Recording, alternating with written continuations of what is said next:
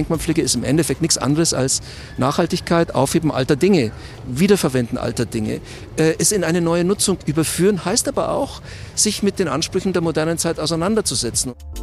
Hallo zu München persönlich, dem Podcast der Süddeutschen Zeitung. Mein Name ist René Hofmann und für diesen Podcast treffe ich mich mit interessanten Persönlichkeiten.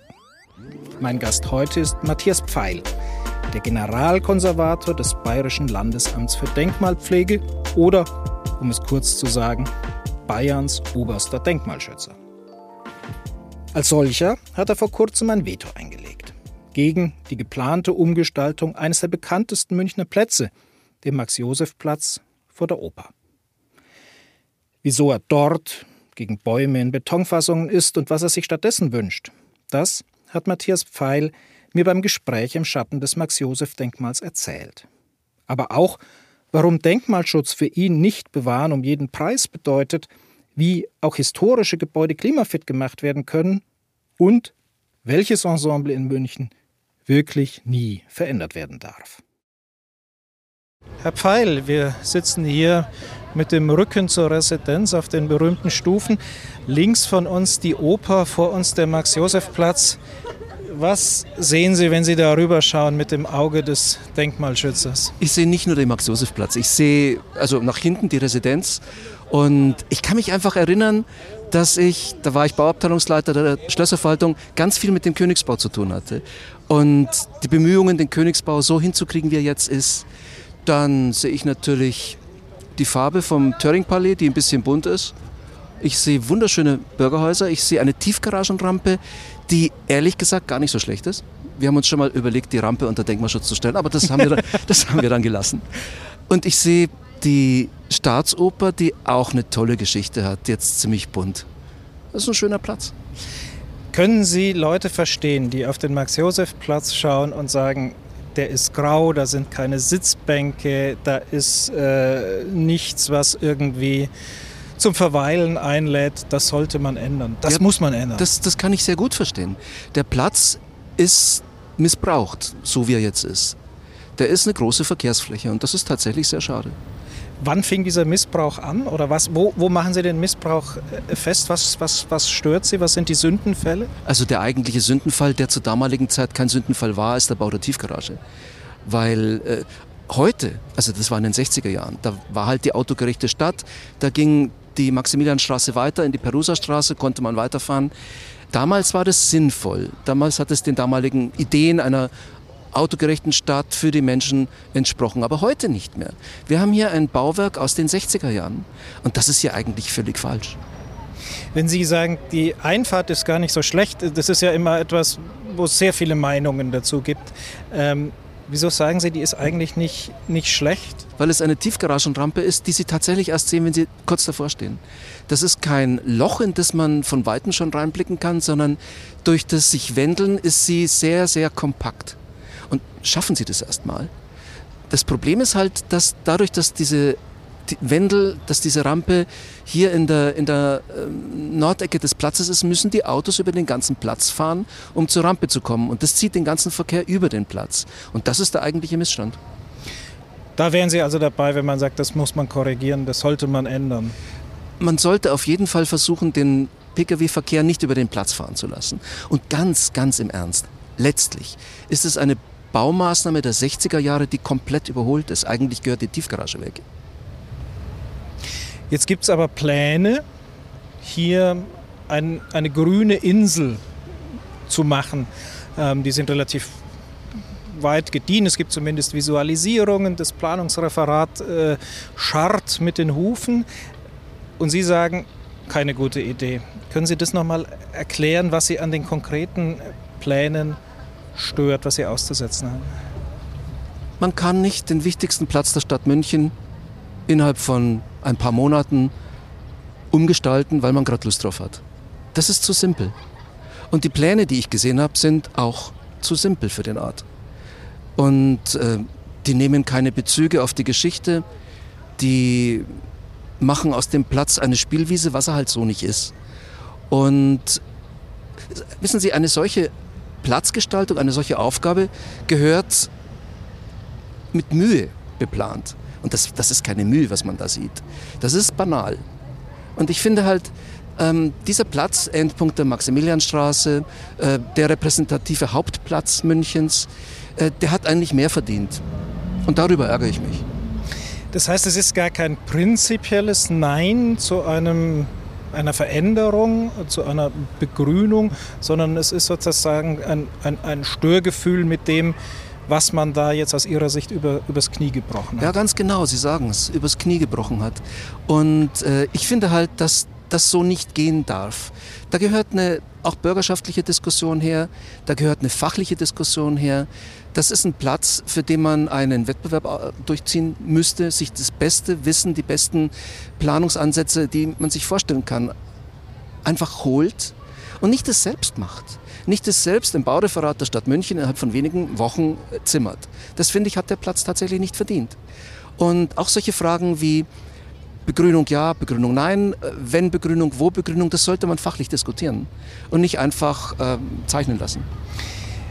Wo würden Sie denn sagen, sind Dinge, über die man reden kann und wo sind Sachen, wo Sie sagen, wenn man das verändert, verändert man den Charakter dieses Platzes, was man vermute ich jetzt mal aus Ihrer Sicht nicht tun sollte?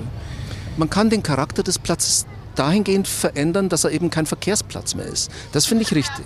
Weil Sie sehen ja, wir, wir, wir sitzen hier vor der Residenz, haben einen wunderschönen Blick auf die Oper, auf Stirring Palais und bis hinein zum Marienplatz fast. Äh, und was sehen wir? Wir sehen eine Autoschlange. Und das ist sicherlich nicht richtig. Also da bin ich komplett dabei, dass man hier was tun muss.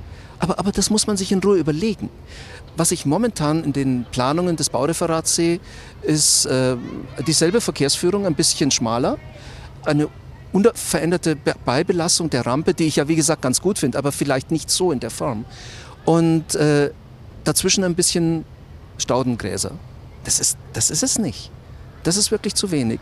Und nochmal, ich glaube, man muss über die Ansprüche dieses Platzes breiter diskutieren. Man muss die Planungsgrundlagen für diesen Platz auch mit Hilfe von externen und eigenen Leuten breiter diskutieren. Man kann das nicht einfach im Baureferat machen.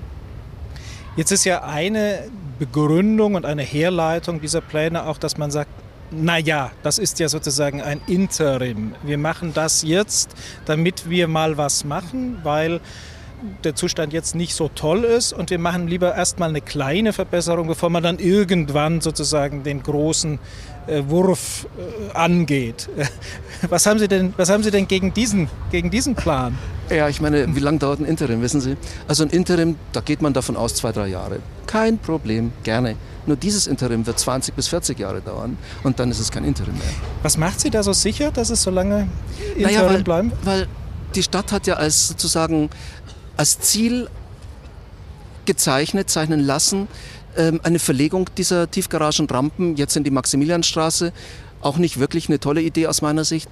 Und äh, das können sie halt erst dann machen, wenn der Eigentümer, die Pächterin dieser Tiefgarage da mitmacht. Und der erste Schritt ist, es geht sowieso erst, wenn die Bauarbeiten zur zweiten Stammstrecke beendet sind. Und das ist nach aktueller Planung 2038. Und vorher können sie gar nicht in den Boden. Und danach bei der jetzigen Konzeption mit Tiefgaragenrampen in der Maximilianstraße hat dieser Pächter, diese Pächterin der Tiefgarage, sich schon berechnen lassen, dass das zu ungefähr na, 50 bis 70 Millionen Euro Kosten führen würde. Im Prinzip einen kompletten Austausch der Tiefgarage, weil man in die statische Struktur eingreift. Und haben der Stadt schon mitgeteilt, dass sie das nicht machen. Und das ist dann 2061. Das ist kein Interim. Würden Sie aber prinzipiell sagen, man sollte ein Interim machen? Mit dem von Ihnen vorgeschlagenen Prozedere, breite Diskussion, Wettbewerb oder lieber nicht hinrühren und äh, ich, unverändert lassen? Nee, das kann man nicht machen. Also der Platz ist tatsächlich auch unwürdig, so wie er jetzt ist. Und man kann das, das mittlere Rondell nicht begehen, weil diese Isarkiesel tatsächlich nicht zum, zum äh, Drüberlaufen anregen und die riesigen Asphaltflächen dazwischen sind kein Platz. Also da bin ich schon dabei. Man sollte hier eine qualitative Verbesserung auf jeden Fall machen. Man sollte die Aufenthaltsqualität hier erhöhen und äh, ein Interim. Ist aber nicht länger als zwei, drei, vier, fünf, maximal fünf Jahre. Und das Interim, das hier geplant wird, ist eben mindestens 20 Jahre. Und wenn man es zustande bringen würde, ein wirkliches Interim zu machen mit einem begrenzten Zeitraum, ja gut. Da kann man dann auch von den großen Ansprüchen ein bisschen Abstand nehmen. Aber die Gefahr ist halt immer, wenn Sie ein Interim machen, dann verfestigt sich das und man hat es auf Dauer. Aber es ist ja nicht so. Die jetzigen Planungen gehen tatsächlich davon aus, dass diese Lösung bleibt, bis man die zweite U-Bahn-Stammstrecke, S-Bahn-Stammstrecke realisiert hat. Gibt es denn Vorbilder, wo das, was Sie für diesen Platz sich wünschen und fordern, gelungen ist, an denen man sich orientieren könnte? Die historische Herleitung des Platzes ist der Kapitolsplatz in Rom. Natürlich gibt es dafür Vorstellungen und Planungen. Der ist zwar jetzt nicht direkt vergleichbar, aber er ist zumindest mal die gedankliche die Idee gewesen, die ähm, im 19. Jahrhundert unter König Maximilian II. Planungsgrundlage war. Natürlich verändern sich Zeiten, das ist ja ganz klar. Und man könnte versuchen, die Grundzüge dieser Ideen von damals nach heute zu übersetzen, also eine Kombination zu machen. Das kann man sich schon überlegen. Wie sieht heute Aufenthaltsqualität aus? Wie geht man heute mit einem Thema Platz um? Aber man sollte wirklich immer im Auge behalten, das ist der repräsentative Platz der Stadt München. Das ist nicht der Odeonsplatz, das ist nicht der Marienplatz, das ist dieser hier.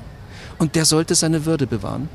Das heißt, Sie sehen hier jetzt keine Grasflächen wie am Gärtnerplatz, wo sich die Menschen dann hinlümmeln und äh, mit ihrer auch, auch sich einmal eine Pizza aus dem Karton äh, gönnen. Also die Pizza, die Pizza, aus dem Karton und das Bier sind völlig in Ordnung. Aber das kann man aber auch auf einem anderen Platz machen. Und ich, ich sag mal, hier, hier wird so ein Glaubensstreit dis diskutiert oder thematisiert, den sehe ich jetzt so überhaupt nicht. Äh, ich glaube nur, der Platz muss vom Charakter her ein, ein steinerner, ein repräsentativer Platz sein. Wo dann eventuell auch auflockernde Bereiche sind, das muss man planerisch diskutieren, aber wirklich äh, mit der höchstmöglichen Qualität. Und ich wehre mich einfach dagegen, dass man hier diese höchstmögliche Qualität nicht will, aus Angst, das dauert zu lang. Mhm. Und das ist es nicht. Der Platz hat echt mehr verdient. Und wenn Sie jetzt hier ein Interim machen, lassen Sie uns über ein Interim diskutieren, äh, dann wird es garantiert nicht nur zwei, drei Jahre bestehen bleiben, sondern das wird hier dauerhaft verfestigt der Trend geht ja eh zum längeren Interim ja, auch an anderen Orten. Eben. Wie es denn jetzt weiter? Also haben Sie, äh, haben Sie, äh, können Sie die Kavallerie schicken und äh, verhindern, dass hier Blumenkübel hinkommen?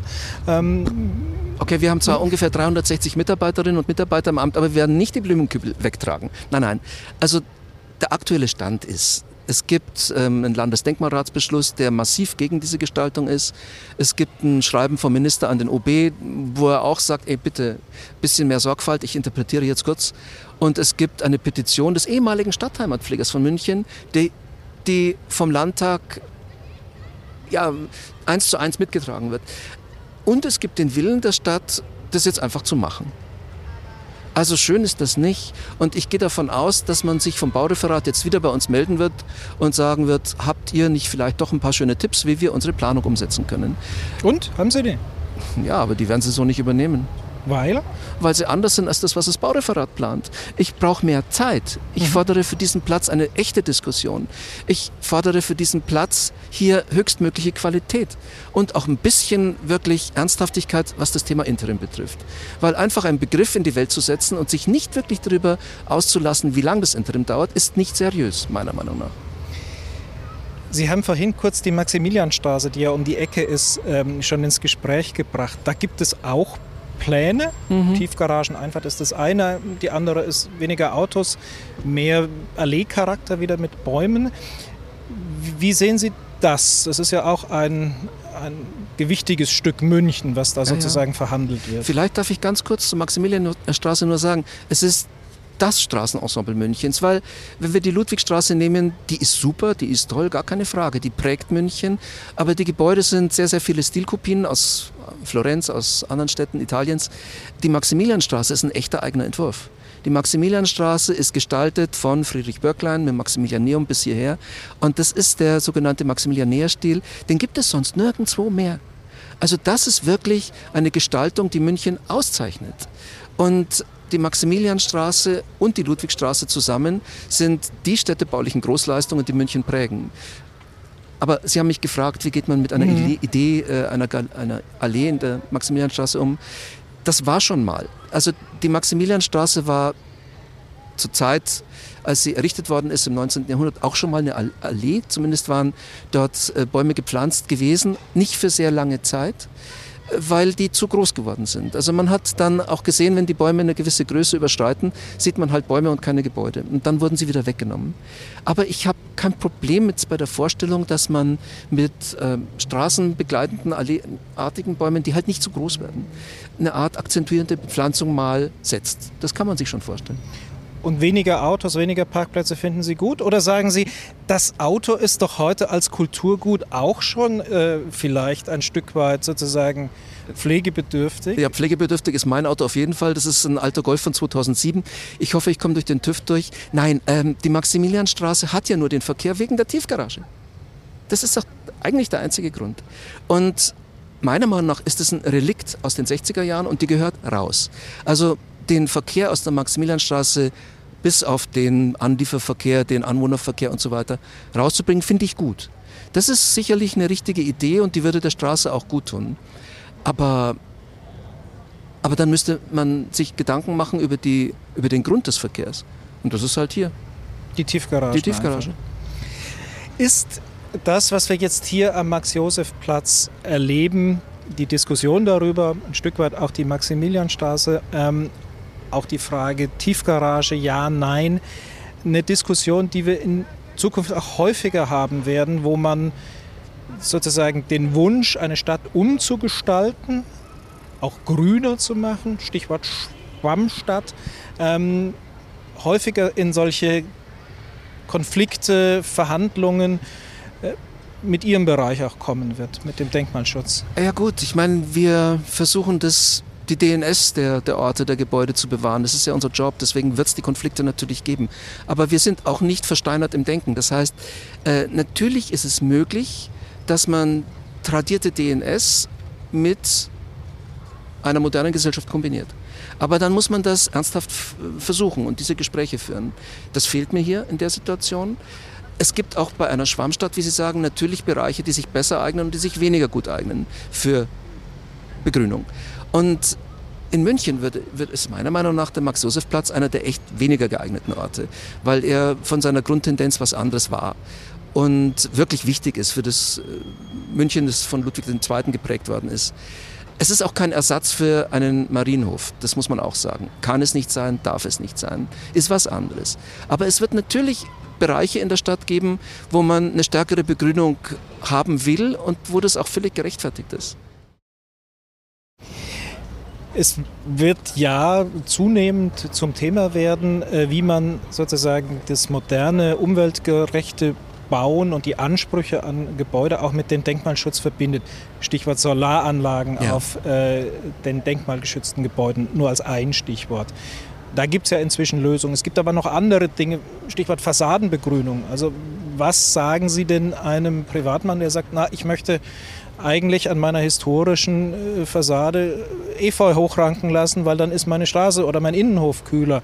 Denkbar oder ein No-Go? Das ist auf jeden Fall denkbar. Also ähm, Grün tut Denkmälern nicht weh. Die Frage ist bloß, wie man es macht. Es ist immer nur das Thema, was, was tue ich dem Gebäude an? Wie, wie kann ich ein Gebäude auch transportieren, das ja auch schon ein paar hundert Jahre alt ist in der Regel? Und wie kombiniere ich das mit der modernen Zeit? Sie haben selber angesprochen, Photovoltaik ist für uns kein Problem. Das sind additive Elemente.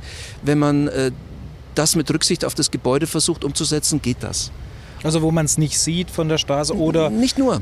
Wir, wir, haben auch Lösungen, die man sehen kann und die dem Denkmal nicht wehtun. Sie müssen halt richtig geplant sein. Und ich habe als Beispiel jetzt in München äh, den, den Kustermann, wo wir wirklich in, in, intensiven Gesprächen eine super Lösung gefunden haben, die wir sogar fördern. Und das geht auch bei ganz einfachen Privatgebäuden.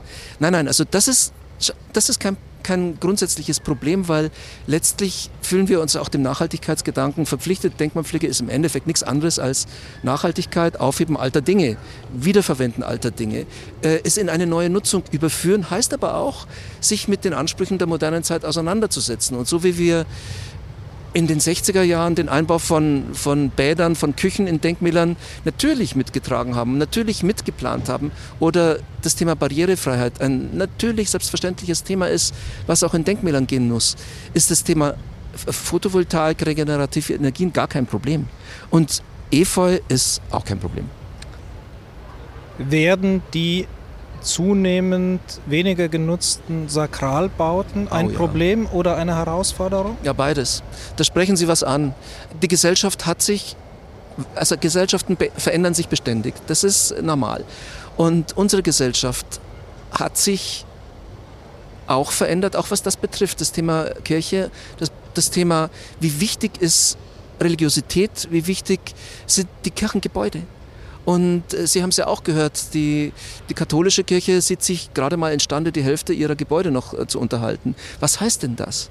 Das heißt, dass nicht nur in München, sondern in ganz Bayern und darüber hinaus man sich Gedanken machen muss. Wie nutze ich die vormals Städte und Gemeinden prägenden Kirchen weiter? Ganz, ganz, ganz wichtiges Thema. Gibt es da die eine Antwort oder geht es letzten Endes dann immer darum, sich jedes Gebäude anzugucken mit jedem Standort, um dann zu schauen, wie kann man es nutzen, wie kann man es erhalten? Es gibt beides. Es gibt äh, die Notwendigkeit, sich jedes einzelne Gebäude anzuschauen und es gibt auch das Erfordernis, sich Best-Practice-Überlegungen zu machen, die dann halt auf das jeweilige Gebäude angepasst werden müssen. Auch zum Beispiel die Klöster. Was mache ich mit den Klöstern? Die allermeisten Klöster sind ja nur noch von einer Handvoll alten Mönchen und Nonnen belegt, die das gar nicht mehr stemmen können. Aber was mache ich mit diesen identitätsprägenden Gebäuden? Ein ganz wichtiges Thema. Haben Sie Sorge, dass das dem Staat in den Schoß fällt zunehmend? wenn der Staat dafür Geld ausgeben würde, wäre es keine Sorge. Nein, äh, ich, ich habe eher die Sorge, dass es Einzelentscheidungen werden, bei denen man eben Best Practice nicht anwenden kann, weil man gar nicht abfragt. Ich, ich fände es sehr wichtig, wenn wir bekannt dafür sind, oder wenn nicht, muss ja nicht bei uns sein, wenn irgendjemand bekannt dafür ist, so eine Art Klosterkammer, äh, Lösungen für sowas anzubieten, Brandschutz? Ähm, wie gehe ich mit historischem Bestand um? Aber, aber das ist ein Thema, das, glaube ich, würde sogar unsere Diskussion heute völlig überfordern. Es kommt auf uns aber zugerollt. Mhm. Ja. Es gab viele ähm, Themen hier in München, wo der Denkmalschutz äh, sozusagen dazu kam oder von sich reden gemacht hat. Ich nenne nur mal schlaglichtartig Valentin-Museum. Äh, das, das, Bergwerk, das ist gemein. Das Bergwerk im, äh, äh, im Deutschen Museum, ja. wo das Thema Denkmalschutz sozusagen dann in die Öffentlichkeit kommt, wenn es irgendwie eine Problemstellung darstellt. Ärgert Sie das? Manchmal schon, ganz ehrlich. Weil ähm, man, man redet nur über die Dinge, die aus irgendeinem Grund entweder in die Hose gehen oder in die Hose gegangen sind oder auf dem Weg dazu hin. Aber das ist ja nur ein ganz kleiner Teil. Natürlich ist Denkmalschutz Eingriff in die freie Verfügbarkeit eines Gebäudes, einer Anlage. Und wenn wir ein Teil einer Eingriffsverwaltung sind, gibt es natürlich Konflikte, das ist klar, aber die allermeisten lösen wir. Bei den Hochhäusern an der Paketposthalle haben Sie auch gesagt, keine gute Idee wegen der Sichtachse vom Nymphenburger Schloss aus. Was, Sie haben aber Themen. Habe ich aber richtig in Erinnerung. Ja, Oder hat sich Ihre Sichtweise verändert? Nee, überhaupt nicht. ähm, äh, ich glaube immer noch nicht, dass die gebaut werden, ganz ehrlich. Weil meiner Meinung nach sind diese beiden 155 Meter hohen Hochhäuser aus der Zeit gefallen. Heute braucht man sowas nicht mehr. Nicht um Wohnraum zu schaffen, sicher nicht. Nicht um kostengünstigen Wohnraum zu schaffen, ganz sicher nicht. Und das ist eigentlich ein Relikt aus den 2000er Jahren. Also ich bin mal gespannt, ob die wirklich kommen. Ich finde sie nach wie vor verfehlt. Ich finde sie städtebaulich überhaupt nicht erklärbar. Warum stehen da jetzt dann plötzlich die höchsten Gebäude und noch zwei davon? Aber das ist jetzt gar nicht mal so sehr eine Frage des Denkmalschutzes, sondern eher der Stadtplanung. Ich verstehe die Dinger nicht. Und dann finde ich sie auch tatsächlich deplatziert, ja. Sind Sie generell für ein Höhenlimit in München? Nein, überhaupt nicht. Wir haben in München einige Hochhäuser unter Denkmalschutz, das Hyperhochhaus zum Beispiel, das BMW-Hochhaus. Äh, sicherlich wird irgendwann mal die BMW-Welt auch kurz davor stehen, jetzt noch nicht, es ist zu jung. Ich glaube, es gibt Bereiche in München im Osten ähm, der Stadt entlang des Mittleren Rings, wo man wirklich eine super spannende, und da gibt es schon die Ansätze, moderne Stadtfassade machen kann. Aber doch nicht in der Mitte. Stichwort BMW-Welt und sozusagen vielleicht perspektivische Kandidaten für den Denkmalschutz. Äh, wo schielen Sie da hin? Ich schaue immer auf den Gasteig, aber das geht nicht mehr. Der tut mir ja leid, ehrlich gesagt. Und vielleicht ist es so ähnlich wie mit den Türmen bei der Paketposthalle, dass er die Diskussionen überlebt, aus Gründen, die ich jetzt nicht weiß. Im Moment Sicherlich ist der Gasteig eines der Gebäude der 80er Jahre, die besonders sind, aber keine Angst, wir werden das nicht unter Denkmalschutz stellen, da sind einfach die Diskussionen schon viel zu weit. Was sicherlich, Aber verdient hätte es. Verdient hätte? Naja, was heißt verdient?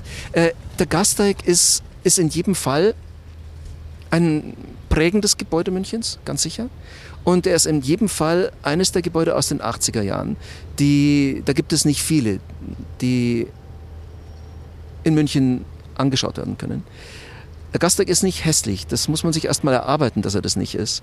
Ich kann mich gut erinnern, als ich Student war, als ich hier, ja, also in München die, die letzten Jahre, Jahrzehnte gelebt habe, fand ich ihn erst ziemlich hässlich. Der gefällt mir immer besser. Das ist gefährlich. Wenn die Gebäude anfangen, aus der Phase des Hässlichseins rauszuwachsen und noch existieren, dann könnten die mal Denkmäler werden. Aber nochmal, der Gasteig ist einfach durch. Da äh, gibt es den Vertrauensschutz. Es gibt viele, viele Überlegungen, äh, wie man ihn umgestalten kann, auch zum Wohle der Allgemeinheit. Und Denkmalschutz heißt ja auch. Ich kann nur dann Dinge wirklich zum Denkmal erkennen und machen, wenn es letztlich dem Wohl der Allgemeinheit nicht widersteht. Und das ist für mich elementar.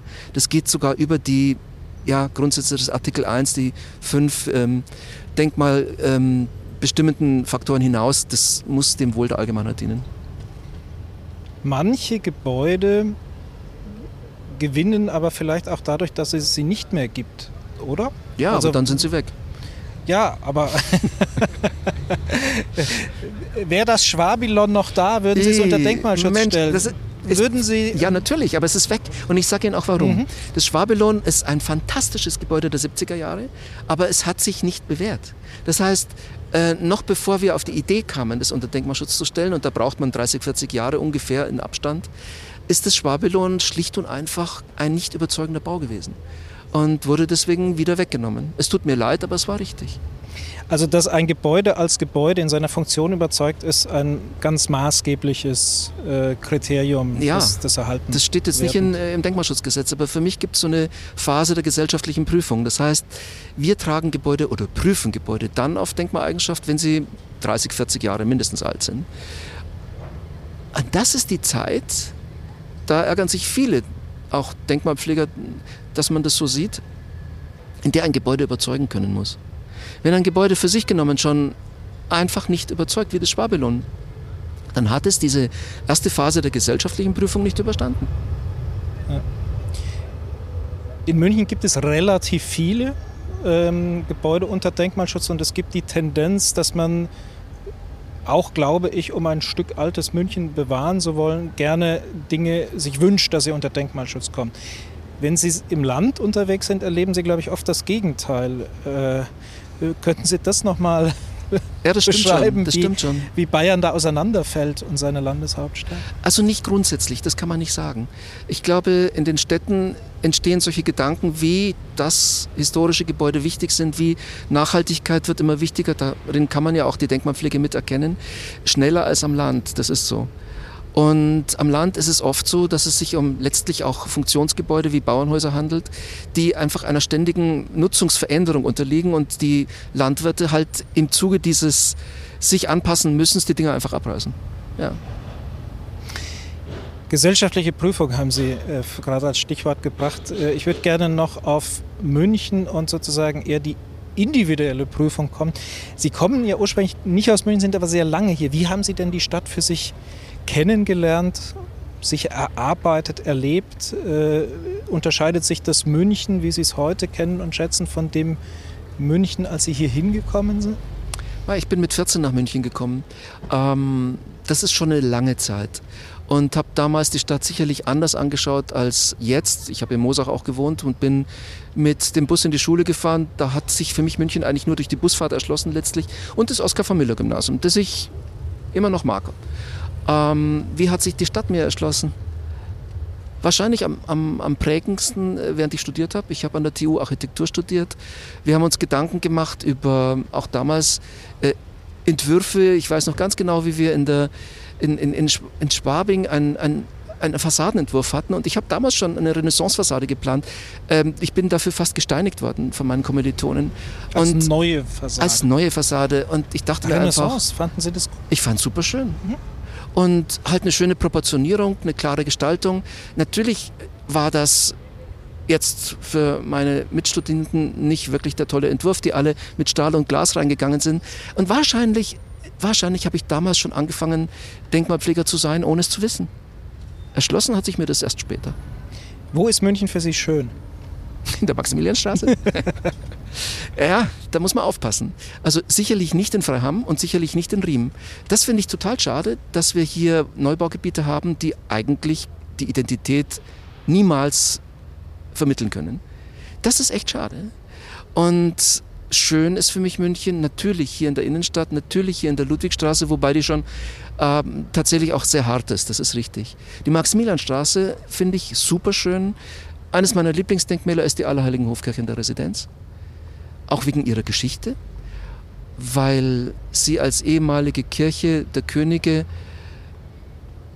durch den Kriegsschaden zerstört, von Dölgast wieder aufgebaut. Den Dölgast-Dachstuhl gibt es noch, den kann man sich auch anschauen. Und dann äh, Ende der 90er Jahre ganz, ganz sensibel wieder rekonstruiert, eine tolle Geschichte widerspiegelt und jetzt einen wunderschönen Raum darstellt, in dem man tolle Veranstaltungen erleben kann. Also das ist ein, das ist ein Raum, der so ein bisschen zu, zu, zum Nachdenken anregt. Die finde ich sehr schön. Natürlich mag ich den Innenhof der Alten Münze, der als einer der drei bedeutendsten Renaissance-Innenhöfe Bayerns überhaupt wirklich erlebbar ist und wo man bis zum 10. September übrigens unseren Denkmalsommer hat, Sommer hat, bitte alle da reingehen, das macht Spaß.